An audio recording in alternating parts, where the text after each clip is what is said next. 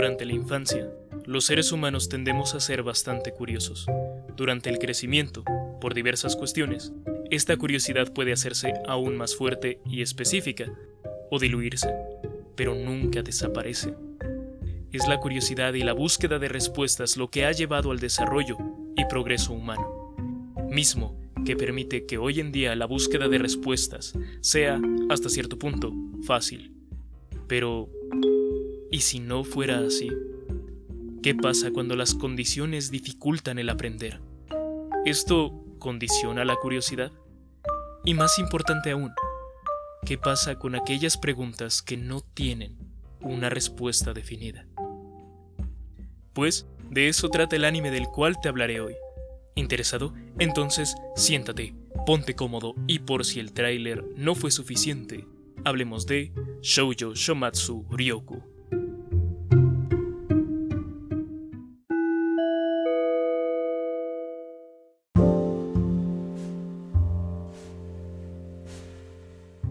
Buenos días, buenas tardes o buenas noches. Espero que tu día vaya bien. Si no es así, espero que se mejore. Y si el día ya terminó, recuerda, siempre habrá un mañana. Shoujo Shomatsu Ryoku, cuya traducción literal es El último gran viaje de las chicas. Es un anime basado en el manga homónimo, escrito e ilustrado por Tsukumisu, englobado en los géneros aventura, sci-fi, drama, misterio y slice of life con demografía objetivo del tipo Seinen, es decir, para un público maduro mayormente masculino. La obra fue producida por el estudio White Fox con el guion de Kazuyuki Fudeyasu, bajo la dirección de Takaharu Osaki. La primera emisión del anime fue el 6 de octubre del 2017, contando con un total de 12 episodios. Para opinar sobre el anime, lo dividiremos en apartados: personajes, argumento, puntos buenos, puntos malos, conclusión y mi opinión en extenso con spoilers. Sin más preámbulo, hablemos de Shoujo Shomatsu Ryoku.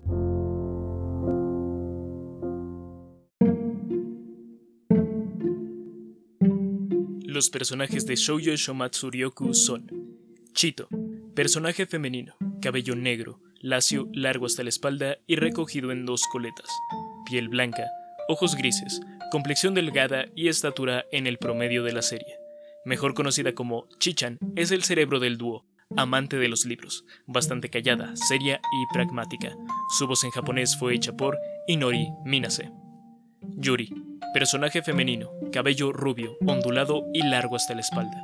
Piel blanca, ojos azules, complexión levemente voluptuosa y estatura en el promedio de la serie. Mejor conocida como Yu, ella es el corazón del dúo, un tanto torpe, impulsiva y ruidosa, pero sumamente divertida y cariñosa. Su voz en japonés fue hecha por Yurika Kubo.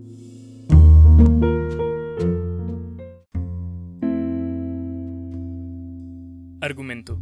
Chito y Yuri son dos chicas que debido a ciertas circunstancias se ven obligadas a emprender un viaje a lo alto del mundo. Uno en donde las cosas son muy, pero muy diferentes a como las conocemos hoy en día. Su destino son los niveles superiores, un largo viaje que les irá dejando distintas enseñanzas. ¿Lograrán su objetivo?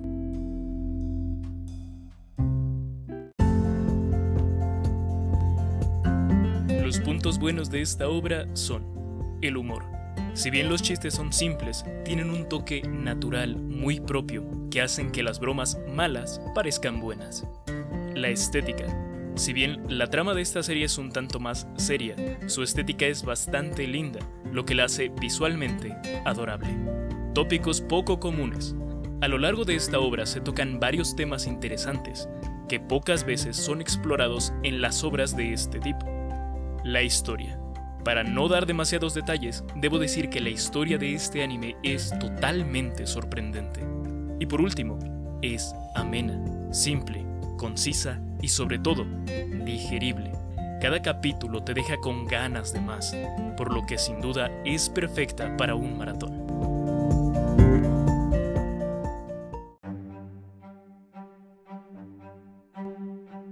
Sin embargo, esta obra no es perfecta. Dentro de los puntos malos a destacar está el hecho de que es muy anime, desde lo visual hasta lo argumental. Esta obra se encuentra bastante saturada de los elementos típicos del género por lo que los más nuevos quizás no lo disfruten del todo.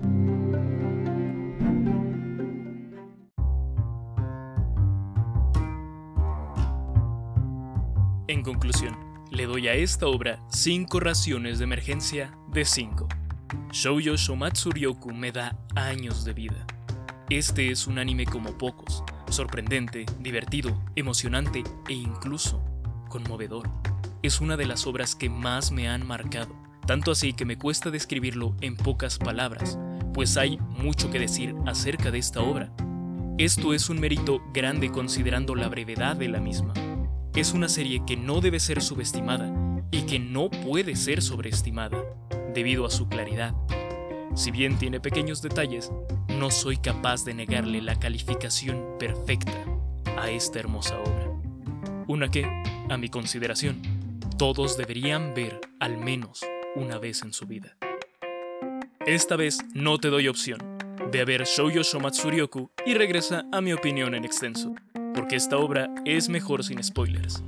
De igual manera te recuerdo que si te gusta el contenido sería fantástico si pudieras compartirlo, para que estas obras puedan llegar a más ojos, oídos y almas.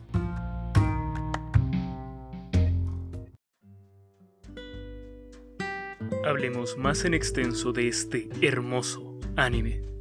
Shoujo Shomatsu Ryoku no solo es una de mis obras favoritas, sino que también ha sido una de las que más me ha sorprendido. Si tuviera que definirla en una sola palabra, esta sería reflexiva. Porque, si bien no llega a ser tan profunda o compleja como otras obras, debido a que el contexto de la obra la autolimita, sí que sorprende con casi todos sus diálogos. De hecho, durante esta opinión en extenso voy a relacionar esta obra con el diálogo La República de Platón, siendo específico con la famosísima alegoría de la caverna. Pero vayamos por partes. Oscuridad. Todo parte desde ella. Esta historia no es diferente. Vemos a nuestras protagonistas sumergidas en las sombras. Llevan tanto tiempo ahí que sus ojos se han acostumbrado a la poca luz, la cual proviene de su vehículo. La razón de esto es simple. Fue a Yuri a quien se le ocurrió entrar a esa edificación, porque, bueno, porque así es Yuri. Desde aquí empezamos a ver cuál será la relación de nuestras protagonistas. Ahora bien, los viajes por sí mismos son bastante agotadores, más aún cuando no hay comodidad alguna. Así que tanto Yuri como Chito no tardan en tomar un descanso para dormir. Durante este descanso, Chito tendrá un pequeño flashback, pistas muy pequeñas que serán importantes para la historia. Pero por ahora vemos que este sueño es tan importante para ella que la despierta y la hace llorar. Bueno, eso y que Yuri estaba masticando la manga de su abrigo. Sin embargo, esta es una oportunidad, pues es gracias a la saliva de Yuri que Chito encuentra un método para buscar la salida. Las corrientes de aire. Así que comienzan a moverse y después de un tramo más de viaje, ellas al fin comienzan a ver la luz. Sus ojos deberán acostumbrarse poco a poco a esa región superior. Lo que más fácilmente verán al principio serán las sombras. Después, las imágenes de los hombres y de los demás objetos reflejadas en las aguas. Y por último, los objetos mismos. De ahí, dirigirá sus miradas al cielo y soportará más fácilmente la vista del cielo durante la noche, cuando contemple la luna y las estrellas, que durante el día el sol y su resplandor. Lo anterior fue una pequeña cita de la alegoría de la caverna, pero que va muy a tono con la historia. Las chicas salen de aquel edificio, observan el cielo estrellado, se sorprenden, incluso bromean diciendo que si la noche las ha cegado, probablemente el día las va a derretir. Pero lo más importante es el panorama que podemos ver, el cual está constituido por edificios destruidos. Eso, más los uniformes de las chicas y la pesadilla de Chito, ya nos va develando el contexto de esta obra. Guerra. Así se llama esta segunda parte del primer episodio. Observamos a Yuri practicando su puntería, sin razón aparente, aunque podemos ver que se divierte con esto.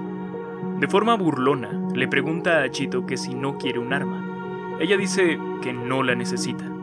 Yuri se decepciona un poco. Después de todo, ese lugar está lleno de armas, aunque la mayoría inútiles. En esta secuencia vemos tanques, aviones, municiones, armas pequeñas, armas grandes, etc. Pero que en esta situación no sirven de nada. Y aquí empieza lo interesante de la obra. Yuri se cuestiona, ¿por qué armas? Estas son un total desperdicio, son inútiles en este contexto. Si tan solo los recursos que se usaron en esas armas se hubieran utilizado en alimentos, todo habría sido más fácil. Y no solo hablo de la situación en específico de las chicas, sino de aquellos que estuvieron antes de ellas. Además, no parece haber una razón lo suficientemente buena como para matarse los unos a los otros. Chito no está de acuerdo con esto, y replica, pues ella ve algo más, y es que cuando la guerra ha sido iniciada, no hay de otra que defenderse. Así que hay que usar los recursos que se tienen para eso básicamente lo que se conoce como economía de guerra. Quizás algunos se hayan sorprendido, pero yo ya les había dicho que esta serie era muy sorprendente. Pero Chito no se queda aquí, pues también habla de una posible razón para la guerra, el conflicto de intereses. De hecho, está tan convencida de esta idea que no solo pone un ejemplo, sino que forma parte de uno porque después de encontrar las raciones, las chicas se ven envueltas en una disputa, pues solo hay cinco barras de comida. Ambas chicas comen dos barras, y la última, en vez de ser repartida, es robada por Yuri, quien incluso alza su arma en contra de Chito. La situación se pone tensa, y es entonces que Yuri se come la última barra, lo que hace que Chito se abalance sobre ella y la comience a golpear. Aunque esto es solo un juego, la verdadera guerra es mucho, mucho peor. Conclusión del episodio. La guerra apesta. Todo es blanco hasta donde alcanza la vista. En este momento es como si nosotras fuéramos las únicas en el mundo. Eso o hemos muerto y estamos en el blanco y puro mundo de la otra vida. Estas son algunas de las palabras con las cuales Yuri inicia el capítulo 2. Aquí, las chicas se enfrentan a una tormenta de nieve. Mientras Yuri se divierte, Chito busca un refugio. Uno que llega justo a tiempo. Las chicas se adentran. El edificio es enorme y antiguo, por lo que no es fácil de encontrar algo útil. O al menos eso creen, hasta que encuentran una tubería sin nieve, lo que solo puede significar una cosa. Calor. Con un poco de trabajo en equipo, las chicas logran abrir la tubería y con un poco más de trabajo consiguen hacer un baño caliente. Las chicas se relajan y despejan en esta tina improvisada, mientras hablan un poco. Hay otro diálogo que me gustaría destacar aquí. Yuri dice que el estar en esa tina es un paraíso, para posteriormente preguntar, ¿qué significa paraíso? Chito responde que el paraíso se refiere a la otra vida, aquello que está después de la muerte. Yuri cierra el diálogo con la frase, es de mala suerte decirlo ahora que hemos vuelto a la vida. El diálogo parece simple, mas da a entender algo más allá de lo evidente. Les pregunto, ¿por qué aspiramos tanto al paraíso, siendo que éste solo llega después de la muerte? Si bien la respuesta podría parecer obvia, si se le da un par de vueltas, se hace un poco más compleja. Porque para buscar el paraíso hay que dar por hecho que éste existe. Y si no fuera así, entonces carece de sentido el buscar un paraíso, por lo que se debería de buscar el paraíso mientras estamos vivos, pues no estamos seguros de que haya algo más allá de la vida. Y mucho menos estamos convencidos de que eso más allá sea un paraíso. Después del baño, las chicas se disponen a descansar. Para esto, han aislado una parte del edificio y han encendido una fogata. A la luz y el calor del fuego, Chito comienza a escribir en un diario. Yuri la mira y le cuestiona el por qué hace eso. Chito contesta que los libros son sumamente importantes, pues la memoria tiende a degradarse rápidamente, mientras que el papel y la tinta duran mucho más. De esta forma, al escribir, se puede transmitir el conocimiento de este y otros viajes, de muchos momentos reales o incluso ficticios, tal vez ciencia, filosofía y demás conocimientos. Los libros son sumamente importantes. No por nada los tipos de escritura, el papel y la imprenta se consideran hitos en la historia de la humanidad. El conocimiento y la transmisión del mismo son necesarios para el desarrollo de la cultura. Aún así, y de acuerdo con este anime, Chito solo tiene cuatro libros.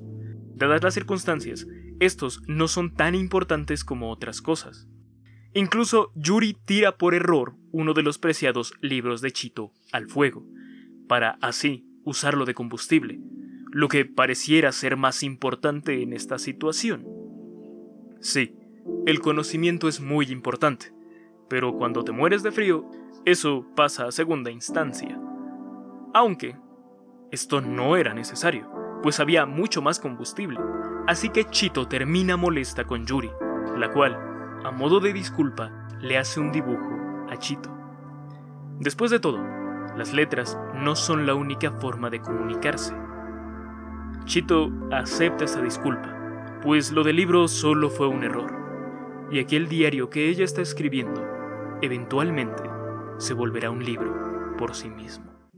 Antes de seguir el viaje, es importante reunir suministros, Aprovechando el cambio de temperatura y el sistema de drenaje de ese lugar, las chicas se acercan a conseguir lo más importante para la vida, el agua. Mientras las chicas recogen agua, también lavan su ropa, y entonces Yuri vuelve a sorprendernos con su brillante torpeza. En un arrebato de curiosidad, ella encuentra un pez. Las chicas están sorprendidas pues, según Chito, los seres humanos deberían ser los únicos seres vivos en el mundo lo que nos va revelando más piezas sobre el misterio de esta obra. Aunque la pieza más grande proviene después de haberse comido a este pez, pues Chito menciona que eso viene de los niveles de arriba. El plano posterior a esto nos deja ver a qué se refiere. Una construcción hecha de edificios apilados uno tras otro. Una construcción tan grande que no es posible ver exactamente dónde acaba. Lo único que sabemos con seguridad es que si ahí arriba hay más peces, entonces esta chica sin duda alguna se los van a comer. Sin duda alguna se los van a comer. Como habrán visto, tan solo en estos dos episodios se han hecho preguntas tan complejas que chocan con la estética tan linda de la obra. Y como si esto no fuera suficiente, al iniciar el capítulo 3, la primera intervención de Chito es preguntar, Yu, ¿por qué las personas viven? Así es, una de las preguntas fundamentales de la filosofía, una pregunta que todos nos hemos hecho alguna vez. Así que, ¿por qué? Bueno, por poco y las chicas no son capaces ni de pensarlo un poco, pues Yu golpea a Chito, provocando que queden a escasos centímetros de caer hacia un enorme risco. Así que recuerden, nunca golpeen al conductor del transporte en el que viajan, aunque crean que este se está volviendo loco. Y antes de reflexionar sobre esta pregunta, Chito y Yu se topan con un nuevo reto. Las chicas deben llegar a una torre que les permitirá subir de nivel. Recordemos que ellas quieren llegar al nivel más alto de este extraño mundo. El problema es que para llegar ahí deben cruzar una enorme fisura. Mientras buscan la manera de cruzar, las chicas observan un cigarrillo encendido lo que solo puede significar que en este sitio hay otra persona. Las chicas se ponen a la defensiva. Yu carga su rifle mientras busca con la mirada el dónde puede estar aquella persona. Pero justo cuando encuentra unas huellas, son sorprendidas por una explosión, misma que provoca la caída de uno de los edificios de la zona, obligando a las chicas a moverse y dejando escombros y una espesa nube de polvo en su camino. De aquella nube café emerge la figura de un hombre, el cual lleva el detonador del explosivo, unas gafas y una mochila. Yo apunta con el arma. Chito le pide al hombre que se detenga y entonces... Aquel hombre cae de rodillas al suelo y comienza a toser, pues hace mucho que no hablaba y le cuesta emitir sonido. El nombre de este personaje es Kanazawa, el dueño del cigarrillo y el causante de la explosión pero no piensen mal de él. Es un buen sujeto. Solo trataba de hacer un puente para pasar la grieta de la cual ya les había hablado. Y ya que las chicas y él tienen un destino en común, la mejor opción es la cooperación. Así que manos a la obra. Después de bastante trabajo físico, las chicas y Kanazawa pasan el puente improvisado. Y es hora de prestar atención. Gracias a este sujeto, Chito y Yu llegan a una estación de recarga de combustible, debido a que Kanazawa tiene mapas de la zona. Pero no solo eso, pues es gracias a él que conocemos más sobre el mundo de este anime. Ya sabíamos que la torre que vemos en el paisaje es una especie de elevador para ir a los niveles superiores. Debido a esto, es lógico pensar que esta torre tiene relación con la gran cantidad de edificios residenciales del área. Lo que no sabemos, al menos hasta que lo menciona Kanazawa, es que todas estas construcciones son bastante más viejas de lo que pensamos, pues ni siquiera Kanazawa, que fácilmente tiene más de 20 años, sabe algo sobre el cuándo o cómo fueron construidas aquellas edificaciones. Pero el viaje no termina aquí.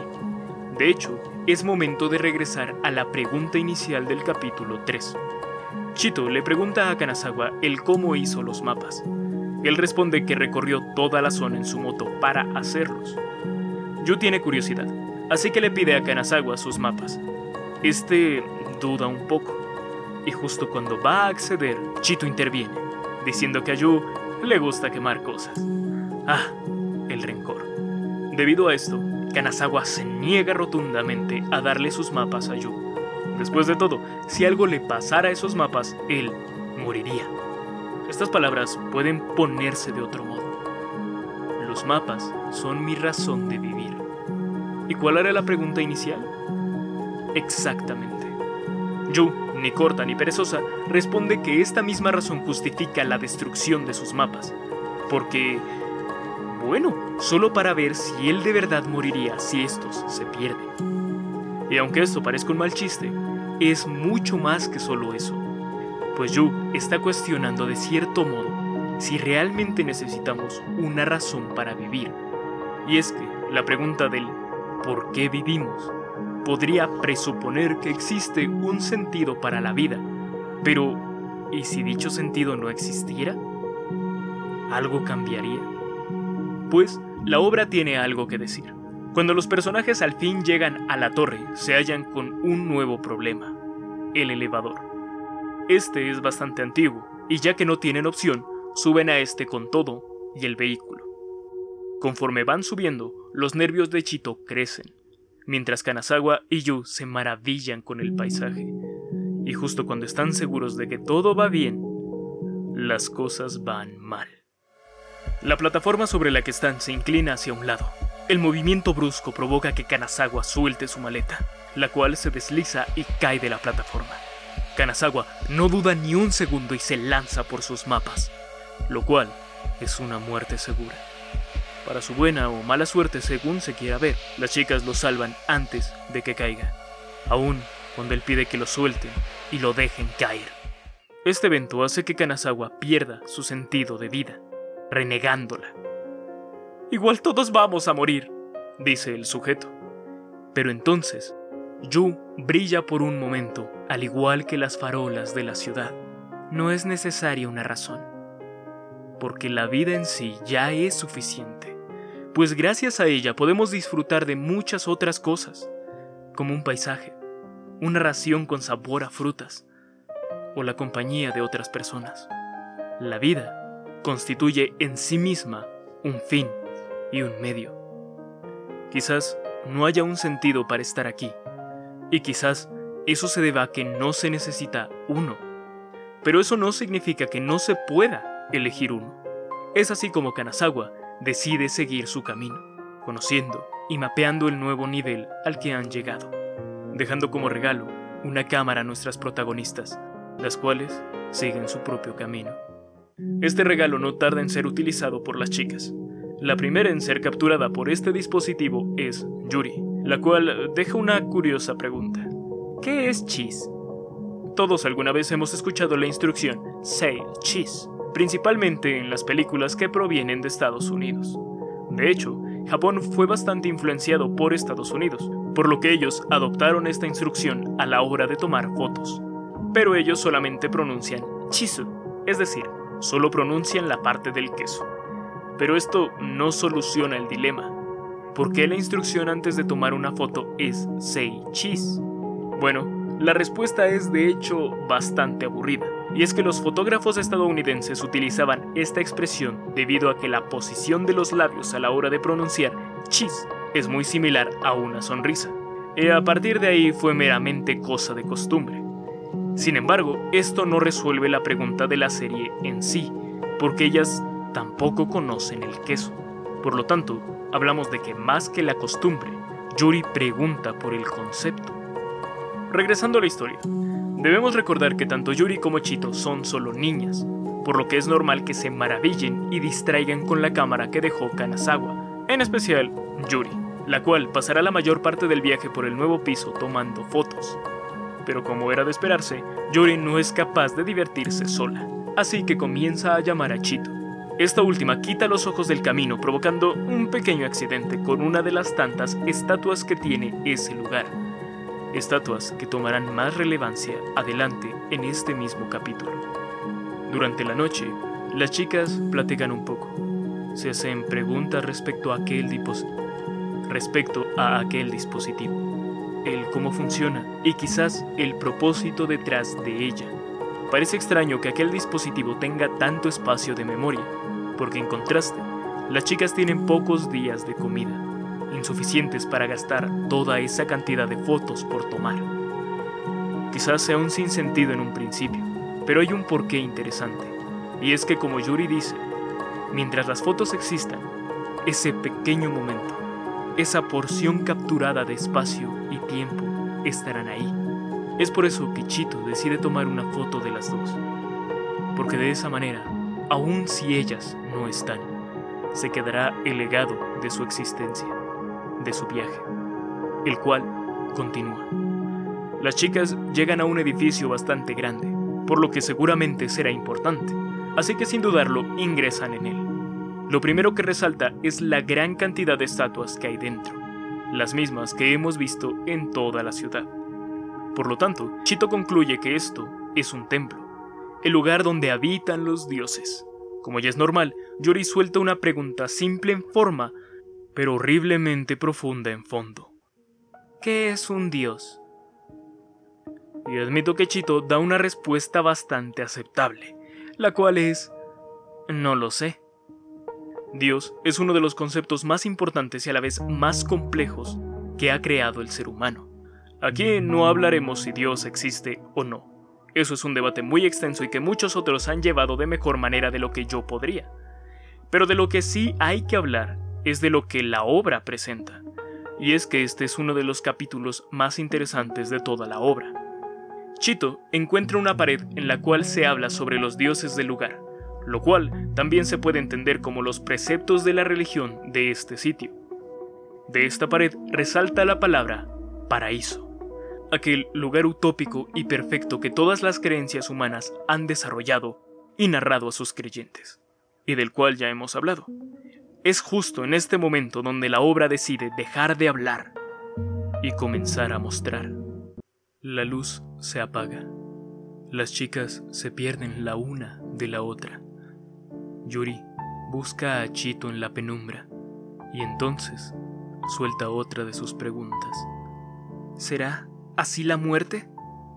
Oscura, vacía, solitaria.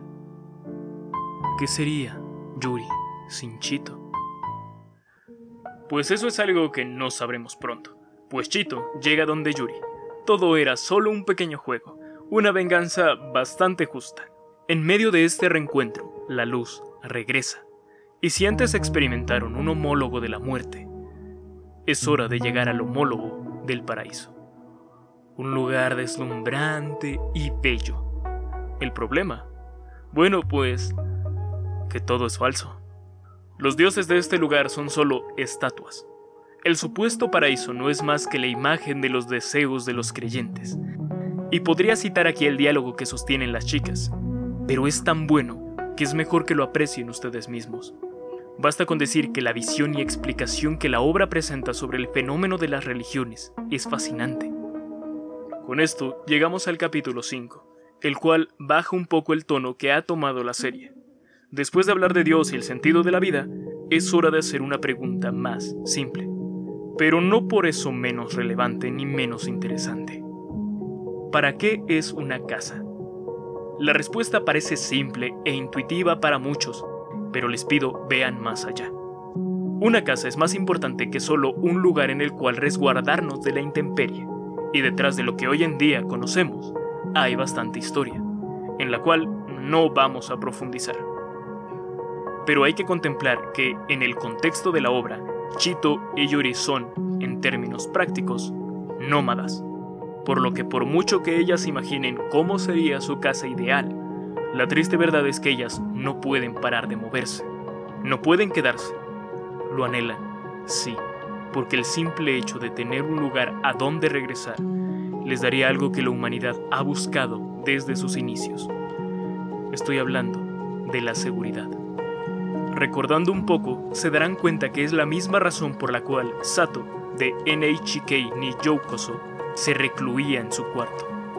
Las casas son verdaderas fortalezas que hoy damos por sentadas. Pero en el mundo de esta obra, una casa es prácticamente un lujo y un milagro. Pero al menos por esa noche, nuestras protagonistas pueden disfrutarlo. Pero la noche no solo es para descansar, pues hay ciertas ocasiones en las cuales el desvelo es el mejor pasatiempo nocturno, aunque esto podría provocar accidentes. Recuerden, el cansancio y el volante son una mala combinación, así como las apuestas y los tramposos. Y es que la pobre Chito no es capaz de huir de Yuri ni en sus sueños. Si bien esta parte del capítulo 5 es una pequeña pausa, debo admitir que me gusta bastante, así que prefiero que ustedes vean la secuencia y la juzguen. De vuelta en el camino, las chicas se enfrentan a uno de los fenómenos naturales más hermosos y caprichosos. Hablo de la lluvia de la cual ya hablamos en Tenki. Y sí, eso fue jamón enlatado. En fin, la lluvia no sería un gran problema si nuestras chicas tuvieran un techo, pero este no es el caso. Aún así, Chito no tarda en encontrar un refugio entre lo que parece ser escombros de un edificio. Antes de entrar, la obra nos muestra de qué tratará esta parte.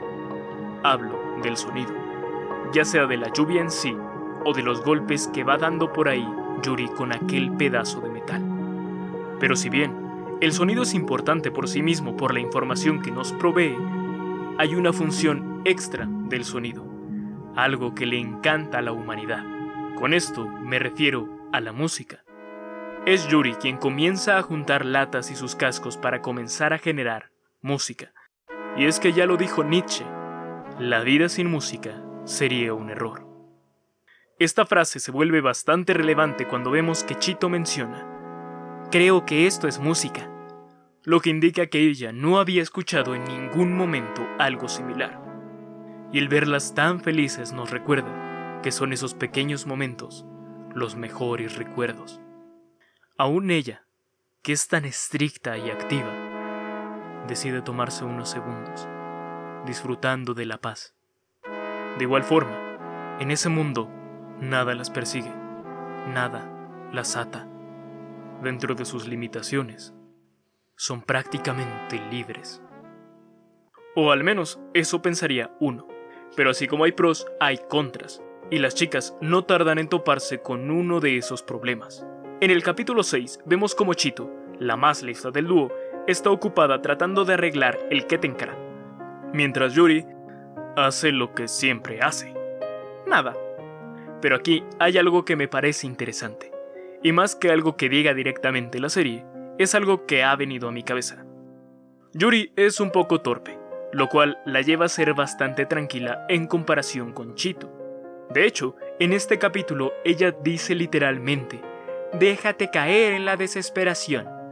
Y estoy seguro que eso no es una referencia a Dangarropa. Existe una expresión popular que dice, la ignorancia es felicidad. No creo que Yuri no sepa que en ese lugar, con el vehículo roto y la imposibilidad de conseguir comida o agua, ellas serán incapaces de hacer algo. Por el contrario, creo que Yuri lo sabe tan bien que decide ignorarlo. Acepta ese destino y le pide a Chito que haga lo mismo, porque no tiene sentido desperdiciar la corta vida en una larga agonía. Irónicamente es gracias a esta actitud despreocupada de estar recostada en el suelo que Yuri ve en el cielo la salvación. Un aeroplano. Recordemos que en el mundo en el cual transcurre la historia es totalmente post-apocalíptico, por lo que este tipo de vehículo es sumamente raro. De hecho, en el primer capítulo las chicas ponían en duda que estos artefactos realmente funcionaran. Pero el aeroplano no viene solo, sino que aparece un nuevo personaje. Tan solas, tan solas no estaban las chicas en este desolado mundo. Quizás. El nombre de esta mujer es Ishi. Ella es quien ha logrado que el aeroplano funcionara, por lo que las chicas le piden que vea el vehículo. Después de un rápido vistazo al Kettenkart, sabe que podrá arreglarlo, pero a cambio les pedirá un pequeño favor. Para esto, las lleva a lo que ella llama casa, una base aérea abandonada en la que ha pasado sus días, un refugio que, lamentablemente, se va acercando a sus últimos momentos. Aquí, esta curiosa mujer les mostrará el precio de arreglar su vehículo, ayudarle a terminar el aeroplano con el cual se irá de ese lugar. Un precio razonable. A diferencia de Kanazawa, el chico de los mapas, Ishi no quiere hacer un aeroplano por simple pasión sino que es más un medio para un fin. De hecho, tampoco se le ve particularmente emocionada por volar. Lo que ella quiere es salir de ahí, mantenerse en movimiento. De hecho, ella explica que De hecho, ella explica que la idea del aeroplano viene mayormente por la disponibilidad del equipo de la base aérea y también por los planos que ahí estaban. Si Kanazawa veía los mapas como la piedra angular de su vida, Ishi ve al aeroplano como una oportunidad para sobrevivir y cumplir su verdadera finalidad. Después de ensamblar el aeroplano con ayuda de las chicas, el gran día del despegue al fin llega. Aquí, Ishi revela que su finalidad es llegar a la próxima ciudad, y la única forma de hacerlo es con el aeroplano, una especie de huida.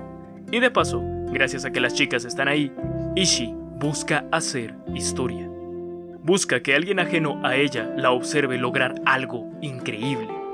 En otras palabras, Ishi busca reconocimiento. Quien más podría llegar a comprender esto es Chito. Y esto nos lo muestra la obra, pues durante la reparación del Kettenkrad y el ensamble del aeroplano, es ella quien más comprometida está con el proyecto. Es el momento de la verdad. El motor enciende. La hélice comienza a girar. Todo está listo. Y al fin, el aeroplano despega saliendo del hangar ante la mirada atónita de las chicas. El aeroplano surca el viento. Yuri no puede contenerse y canta victoria. Pero en ese momento las alas del aeroplano se parten. Y este comienza a caer. Por suerte, Ishi fue capaz de escapar y gracias a su paracaídas está a salvo. Este es un momento importante para la serie, pues se habla de una característica que a muchos, me incluyo en esto, nos falta aprender y apreciar. Esa característica es la resignación. Cuando el despegue inicia, Ishi llegó a su punto máximo de preocupación, pues era el fin de todos sus esfuerzos. Una vez este falla, Ishi se da cuenta de que ya no hay nada más que pueda hacer el hubiera no existe. Y mientras la gravedad la arrastra a los niveles más bajos del mundo, ella sonríe despreocupada. Como lo dice Yuri, se deja llevar por la desesperación. Pero más que desesperación, en Ishi vemos resignación. Hizo lo que pudo, mas no funcionó. Y nada más va a cambiar eso. Ella se desprende de todos los posibles escenarios de su mente, porque ya está experimentando uno de ellos. La travesía llegó a su fin, y lo que puede hacer ahora es intentar de nuevo, o buscar alguna otra cosa que hacer. Una vez más, Yuri lo dice a la perfección. Seguramente ella encontrará una forma de vivir. Después de todo, mientras se encuentre viva, algo podrá hacer. Como me gusta decirlo, siempre habrá un mañana. Y así, las chicas siguen su camino. El destino, la fábrica de raciones que Ishi les había mencionado en el capítulo 6. Para esto, las chicas tendrán que pasar por un laberinto de tuberías. El conflicto es que el viaje inicia por la parte externa de estas, por lo que el trayecto es más peligroso y difícil, situación que pone sumamente ansiosa a Chito. Lo peor llega cuando la tubería se rompe debajo de ella. Pero, al mismo tiempo, esto es lo mejor, pues descubren que todo este tiempo han tomado el camino incorrecto. Bien, podrían haber caminado dentro de la tubería, sin embargo, no habían recibido buenas instrucciones de Ishi. O bien, solo era una prueba del destino, una forma de hacerlo más divertido, como lo menciona Yuri. Y aquí el mensaje es bastante obvio, así que lo dejo como ejercicio a quien escuche esto.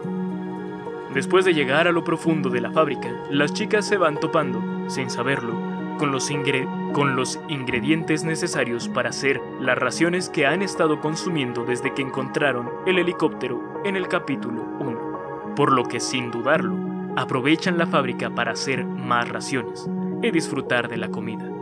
Un pequeño placer que les permite descansar y recuperar energías. De regreso en el camino, las chicas se encuentran con una nueva duda, debido a que la zona que ahora recorren está llena de una especie de archiveros de color negro, cada una con diversos cajones. Yuri, tan curiosa como siempre, descubre que en estos cajones hay objetos, lo cual parece ser un sinsentido, al menos hasta que comienzan a platicar. Yuri menciona que lo mejor de la cámara que les regaló Kanazawa es el hecho de que no podrán olvidar las cosas. Después de todo, y como hemos visto en Yesterday Wo Tate, las memorias son sumamente frágiles. Pero una foto es bastante más objetiva y durable. Del mismo modo, Yuri menciona que el objeto en sí, la cámara, ya es un recuerdo de Kanazawa, al cual, debido al extenso del mundo, puede que nunca lo vuelvan a ver, suponiendo que esté vivo actualmente. Chito relaciona las cosas y al fin lo comprende. Aquellos cajones son tumbas. Recordemos que este anime transcurre en un mundo post-guerra, por lo que es, tristemente, normal que haya tantas tumbas, y lo que es peor, que haya tumbas sin cuerpo en ellas. Después de todo, no es fácil recuperar cuerpos en zona de guerra. Lo importante de esta conversación es la alusión al duelo, pues las tumbas las hacen los vivos, en pro de recordar a sus seres queridos. Es una forma de cierre para ellos, de preservar de alguna forma a quien ya no está, tal y como las chicas de Gakougurashi hicieron con Megune. Quizás habrá un momento en el que ya no haya nadie quien nos recuerde, pero eso no necesariamente borra nuestra existencia. Cuando nos llegue la hora, algo dejaremos detrás de nosotros. Chito comprende esto, y es por eso que hace que Yuri regrese los objetos. Ellas no tienen derecho de molestar las tumbas que otros dejaron. Bueno, no es que no puedan, es simplemente que no deben. No sirve de nada.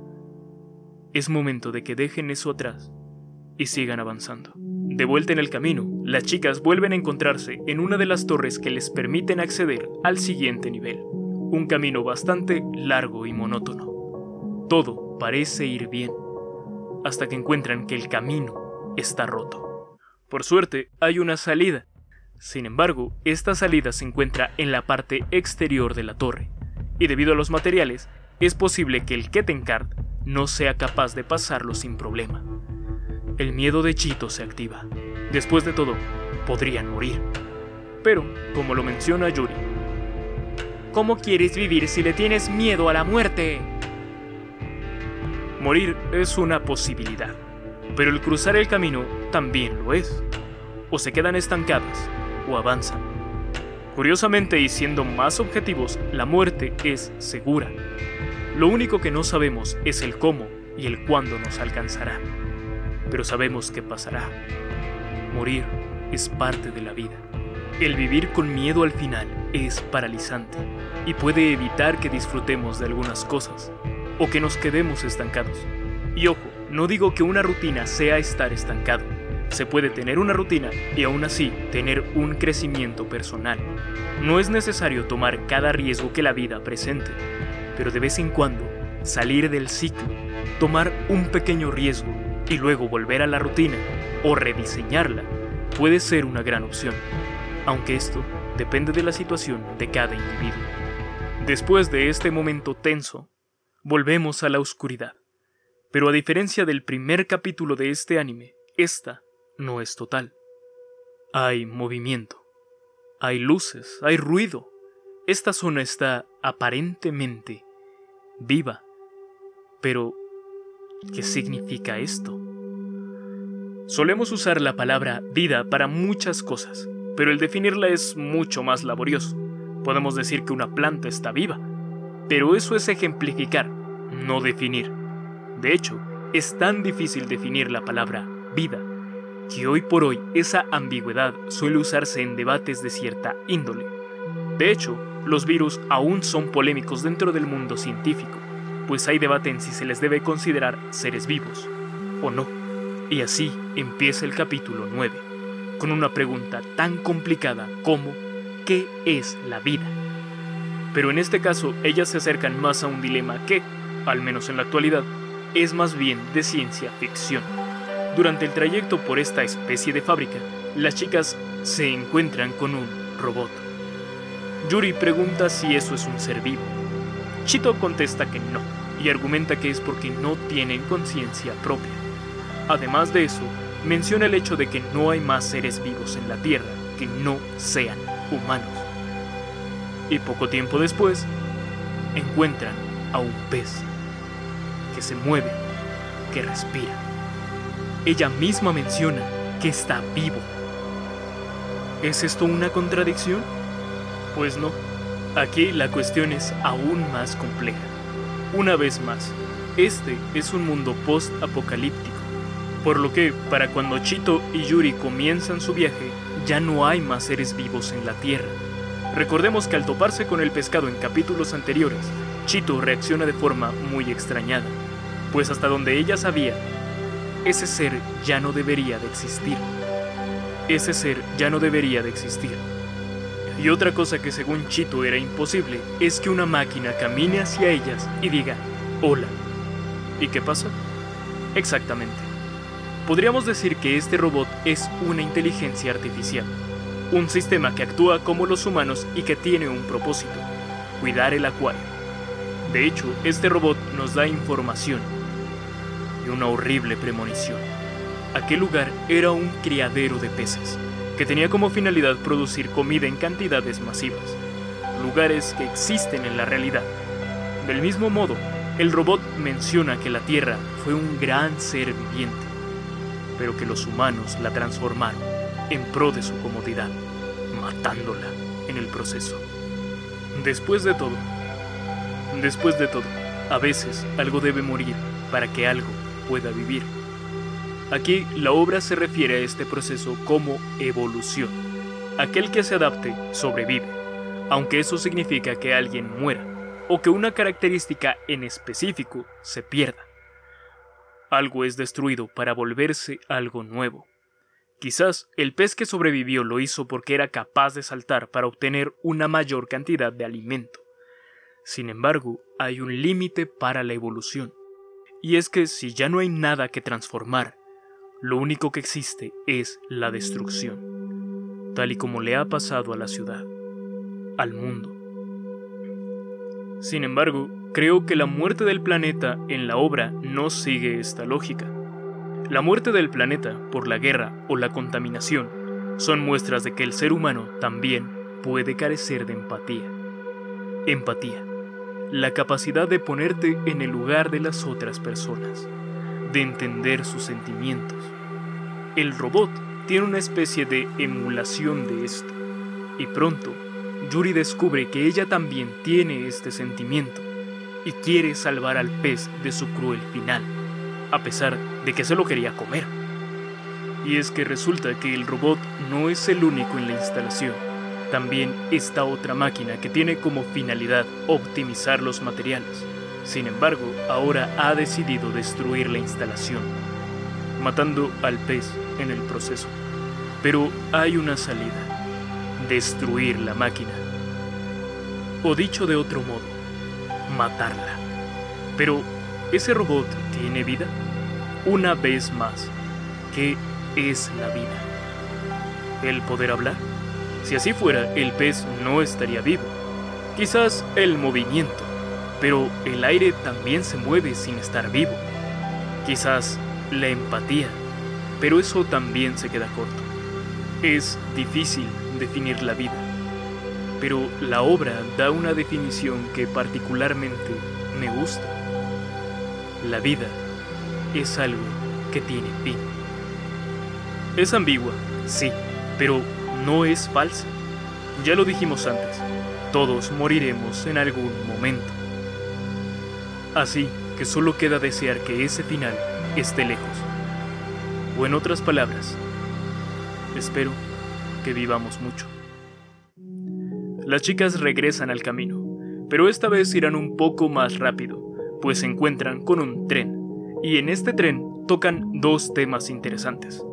Primero, Yuri dice que van más rápido si se mueven dentro del tren. Chito dice que no. Y ambas tienen razón. Visto desde afuera, las chicas se mueven a la velocidad del tren más la velocidad del Kettenkrad. Es decir, Yuri tiene razón. Pero, desde el punto de vista de Chito, que está dentro del tren, se están moviendo a la velocidad del Kettenkrad. Así que esto es cuestión de perspectiva. Esto es más un tema científico, pero muy interesante e importante. El segundo tema que tocan es el más complejo. Hablo del tiempo pero no de forma profunda y difícil, no buscan una definición. De hecho, más que hablar sobre el tiempo en sí, hablan de su medida y lo que significa para los seres humanos. Me explico. Actualmente el tiempo medido en días, horas, minutos y segundos es sumamente importante, pues permite ordenar nuestras actividades diarias, actividades que, y tal y como pasó en la pandemia, pueden cambiar o incluso desaparecer lo que afecta nuestra rutina. Pero hay que preguntarse, ¿de dónde viene esa rutina? Algunos están condicionados por la escuela, por lo que el tiempo ayuda a organizar a qué hora salir de casa, para llegar a la primera clase, que también es una hora predeterminada. Algunos están condicionados por el trabajo, y aquí la diferencia es que el traslado es hacia la oficina o fábrica donde se labore. Pero, durante la pandemia, esta rutina se quebró por lo que algunas personas tenían más tiempo, porque ya no tenían que trasladarse de un lugar a otro. Sin embargo, el tiempo no cambió. Los días seguían durando 24 horas, las horas de inicio y término de las jornadas, al menos en la mayoría de los casos, eran las mismas. Pero la gente percibía que tenía un poco más de tiempo. ¿Por qué pongo este ejemplo? Porque fue entonces que nos dimos cuenta que los horarios de nuestra rutina y la importancia de medir el tiempo dependen del contexto en el cual estamos. En el contexto post-apocalíptico de la serie, que es más cercano a la etapa nómada de la humanidad que a la época contemporánea, donde Chito y Yuri no están atadas a una sociedad como la nuestra, sino a un lugar donde nada de lo que conocemos existe, el tiempo medido en horas, minutos y segundos es completamente irrelevante. Por eso es que Yuri ve como una molestia usar el reloj, porque eso la presionaría y no cambiaría nada. El mundo seguiría moviéndose, incluso si ella se detiene. Lo más curioso es que Chito no está del todo en desacuerdo con ella. Para las chicas, los relojes son innecesarios, sí, pero eso no significa que el tiempo no exista o no las afecte. Lo que cambia es la medida del tiempo. La única medida de tiempo para ellas es la cantidad de comida que tienen. Eso es lo que las limita, no la cantidad de horas en un día, o la cantidad de días en un mes, o la cantidad de meses en un año, porque lo único que tienen que hacer es avanzar, y mientras tengan comida, pueden hacerlo. De regreso en el camino, las chicas deben buscar una salida de la estructura en donde están, por lo que vimos en el tren, lo más seguro es que estén bajo tierra, por lo que deben buscar la manera de regresar a la superficie. En esta búsqueda detectan algo. Resulta que Yuri tomó el radio que había en una de las tumbas, por lo que en algún momento este radio sonó. Yuri menciona que fue algo triste. Chito no comprende del todo a qué se refiere, pero sí que le explica algunas cosas en las cuales no voy a profundizar porque entonces este capítulo sería aún más largo de lo que ya está siendo. Después de un tiempo, las chicas llegan a un elevador. Yuri lo enciende y comienzan a subir rápidamente. Mientras suben, el radio nuevamente comienza a sonar. Pero eso no es tan importante, porque el elevador está a punto de llegar a la superficie, pero no frena, lo que provoca que el final del trayecto sea rudo y haga volar por los aires a las dos chicas. Por suerte, están sanas y salvas. Sin embargo, Chito está llorando un poco. Quizás el susto de casi morir, aunque también podría ser la música que escuchan o la puesta de sol que están presenciando en ese justo momento. Tal vez es la suma de todo. Sea cual sea la razón, es interesante cómo ellas van hilando argumentos sobre por qué se sienten de tal manera ante ciertos estímulos, como la música y la luz. Ah, por cierto, según Chito, ella está llorando porque la luz le lastima. Hay veces que la respuesta puede ser decepcionante, ¿no? Es hora de un pequeño descanso. Las chicas arreglan su cabello, comen y aprovechan para obtener agua. El lugar en el que están es una especie de cráter en medio de la ciudad que, debido al agua que cae de las tuberías, se ha transformado en una especie de lago artificial. Pero esto no es lo importante. En el borde del lago, metido en unos tubos, Yuri encuentra una criatura blanca y alargada de cuatro patas con una cara un tanto familiar. Chito lo llama gato. Yuri lo ve como comida, pero por ahora le diremos gato. Lo interesante de este gato, además de su habilidad de despertar el apetito de Yuri, es su capacidad de comunicarse mediante ondas de radio. Ya vemos que esta criatura no es ni cerca de ser normal. Chito decide dejar al gato en ese lugar. Una decisión cuestionable pero que tiene sentido. Sin embargo, el gato no las va a dejar solas. Ah, no. Él decide seguirlas. Y por empatía, Chito cede y permite que este pequeño amigo la siga en su viaje. Uno que está cerca de terminar. Así es, estimada audiencia, es hora de la recta final de esta hermosa serie. Como lo dije anteriormente, el gato que recogieron Yuri y Chito es interesante porque no es algo a lo que estemos acostumbrados. En otras palabras, no es normal. No solo es capaz de aprender el lenguaje de las chicas rápidamente o hablar por ondas de radio, sino que incluso es capaz de comer balas. Esto va a ser más importante adelante. Este gato es diferente de forma biológica. Por eso hay cierto rechazo al principio, pero al conocerlo se dan cuenta de que es inofensivo. Esto da pie a que dentro del contexto de la serie se hable de un tipo de diferencia más importante, y esa es la diferencia cultural. Las guerras, como las que volvieron al mundo de esta obra lo que es, puede iniciar por conflictos culturales, precisamente porque lo diferente causa rechazo y miedo. Las reacciones de estas emociones son, mayormente, la confrontación o la huida. Pero hay otra postura ante lo diferente y desconocido, y es aquello con lo que inicié este capítulo de podcast. Exactamente, hablo de la curiosidad. Porque si bien el miedo es fuerte, la curiosidad lo es aún más. Porque aquello que es diferente también es interesante, ya sea el gato, cómo funciona la cámara, la vida, la muerte, Dios, las máquinas y un gran etcétera. Casi todo el universo es desconocido pero eso solo provoca que la gente busque saber más. Y es el conocimiento, la curiosidad y la duda lo que nos ha traído hasta donde estamos hoy en día, para bien o para mal. De igual forma, es la curiosidad la que provoca que las chicas sigan la señal de radio de la canción. Aquí ayuda mucho la habilidad del gato, pues él es capaz de detectar la dirección desde donde se emite la señal, así que las chicas van en camino. Sin embargo, son sorprendidas por la caída de un enorme robot. Por suerte, las chicas salen ilesas gracias a su vehículo y sus cascos. una nueva pregunta aparece. Así que sin perder el tiempo, las chicas se acercan a lo que parece ser la sala de control de este robot. En ese momento, el gato salta dentro de la cabina y lo enciende. Bueno, más que encenderlo, podríamos decir que lo carga, lo que parece indicar que este espécimen es capaz de generar energía eléctrica. Mucha energía eléctrica considerando el tamaño del robot. Demuestra que él sabe algo que las chicas no, porque él sabía exactamente lo que debía de hacer.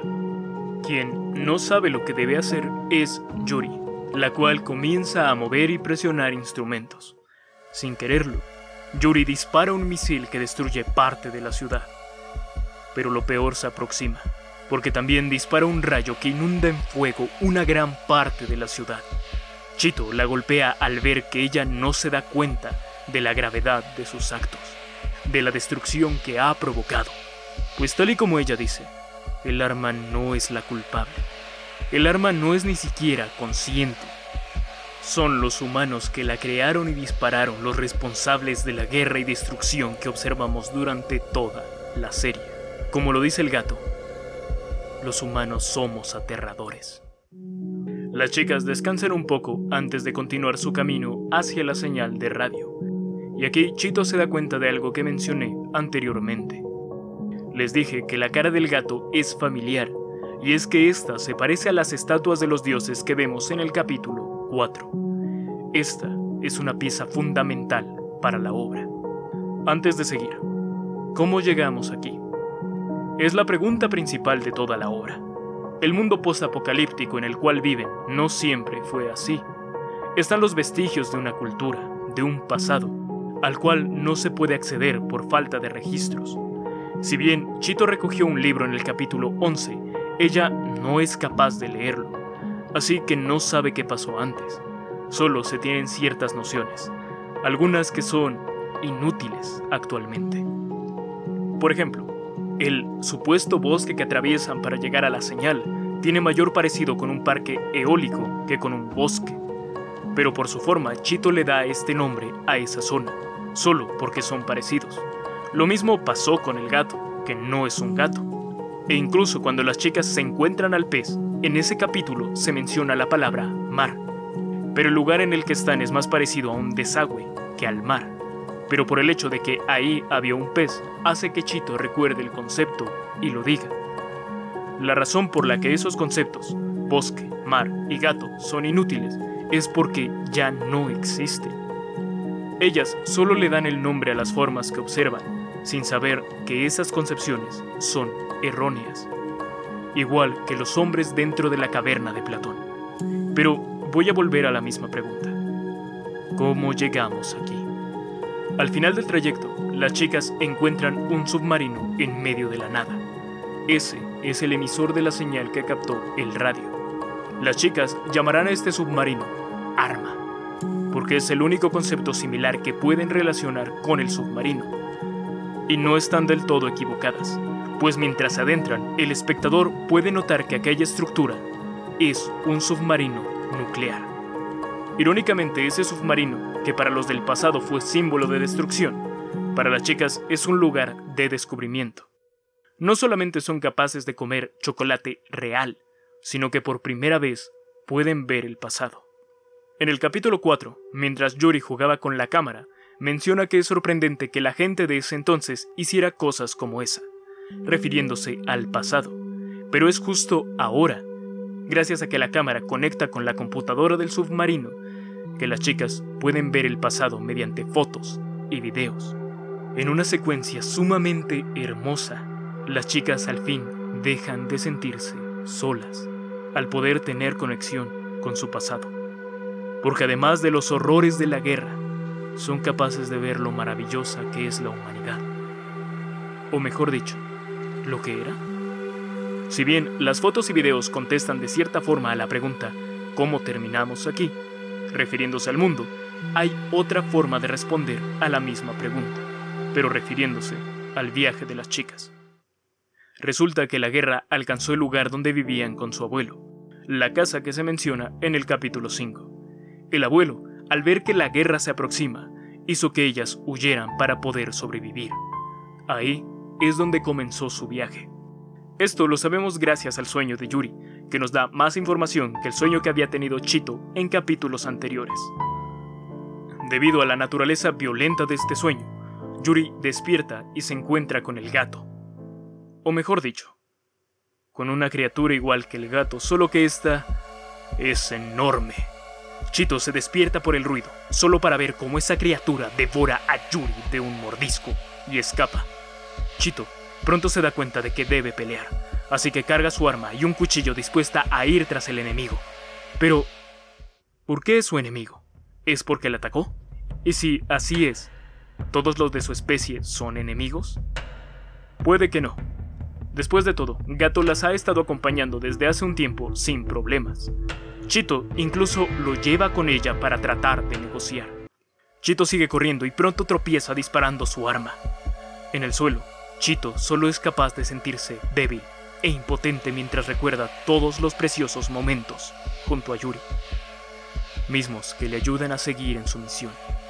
Chito no tarda en llegar a la escotilla y al abrirla ella es capaz de ver a Yuri.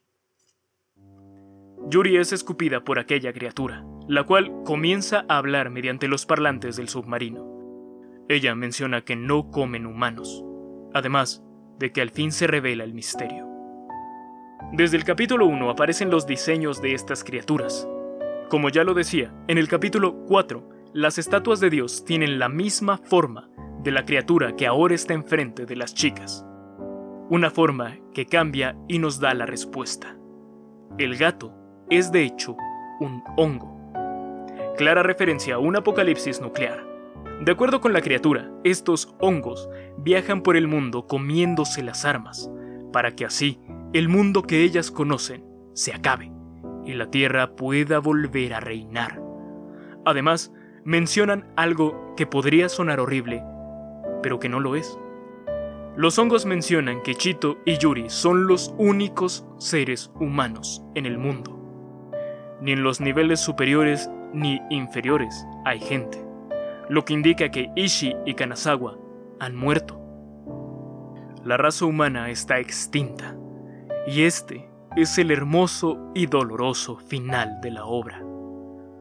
Chito y Yuri se quedan ahí, oyendo la melancólica melodía del fin del mundo, hundiéndose y aceptando la desesperación. No pueden cambiar nada. Todo ha terminado. De cierto modo, son libres. Y es por eso que avanzan hacia donde el viento las lleve. Mientras Yuri esté con Chito y Chito esté con Yuri. Incluso la luna es un destino aceptable. Hace tiempo vi un video que hablaba de esta obra, de su autora y la relación que tenía con el libro El mito de Sísifo de Camus. Sin embargo, creo que esta obra no trata sobre aquello, sino que está más relacionada con el descubrimiento, el cómo los humanos vamos conociendo este mundo tan caótico y violento tal y como lo hacen los hombres de la caverna de Platón en esa alegoría. La conclusión es que los sentidos son solo herramientas que nos permiten relacionarnos con el entorno, pero que el conocimiento está más allá de los sentidos, aunque es mediante los cuestionamientos y la búsqueda de respuestas que se llega a la verdad, tal y como se hace a lo largo de la obra. Tal y como lo hemos visto en este capítulo de podcast, cada que las chicas ven o escuchan algo Yuri pregunta, ¿qué es? Chito, quien tiene algo más de conocimiento, dice lo que puede ser, y es Yuri quien le cuestiona nuevamente esta respuesta. Y esto abarca muchos temas. La música, Dios, el sentido de la vida, la innecesidad de las guerras, las relaciones con las otras personas, lo importante de la imaginación y los descansos. Pero lo más importante, y lo que me hace amar esta serie, es el final porque luego de las vivencias de las chicas, luego de todo lo que han aprendido y experimentado, la única certeza es que son mortales. Los diálogos finales de esta obra, el magnífico cierre es un memento mori.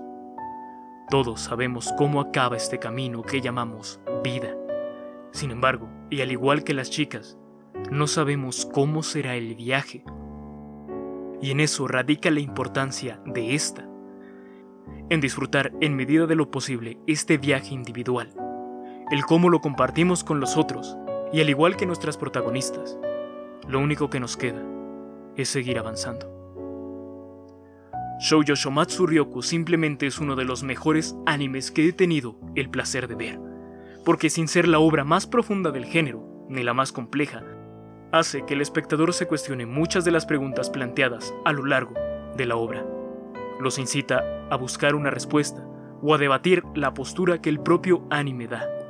Quizás, y solo quizás, este anime puede ser un pequeño gateo fuera de la caverna. Pero por un lugar se ha de empezar. La curiosidad es natural y es una de las virtudes más grandes del ser humano. Así que al igual que Chito y Yuri, nunca se dejen de cuestionar. Y mientras tanto, yo le daré una revisión más a esta hermosa serie. Pero, ¿y tú qué dices? ¿Te gustó Shoujo Shomatsuryoku? ¿Lo volverías a ver? ¿Qué otra cosa notaste? ¿Qué agregarías o qué quitarías? Gracias por acompañarme en este podcast. Espero contar contigo en la siguiente plática. Yo soy Shion Sama. Hasta la próxima temporada aquí en Por si el tráiler no fue suficiente.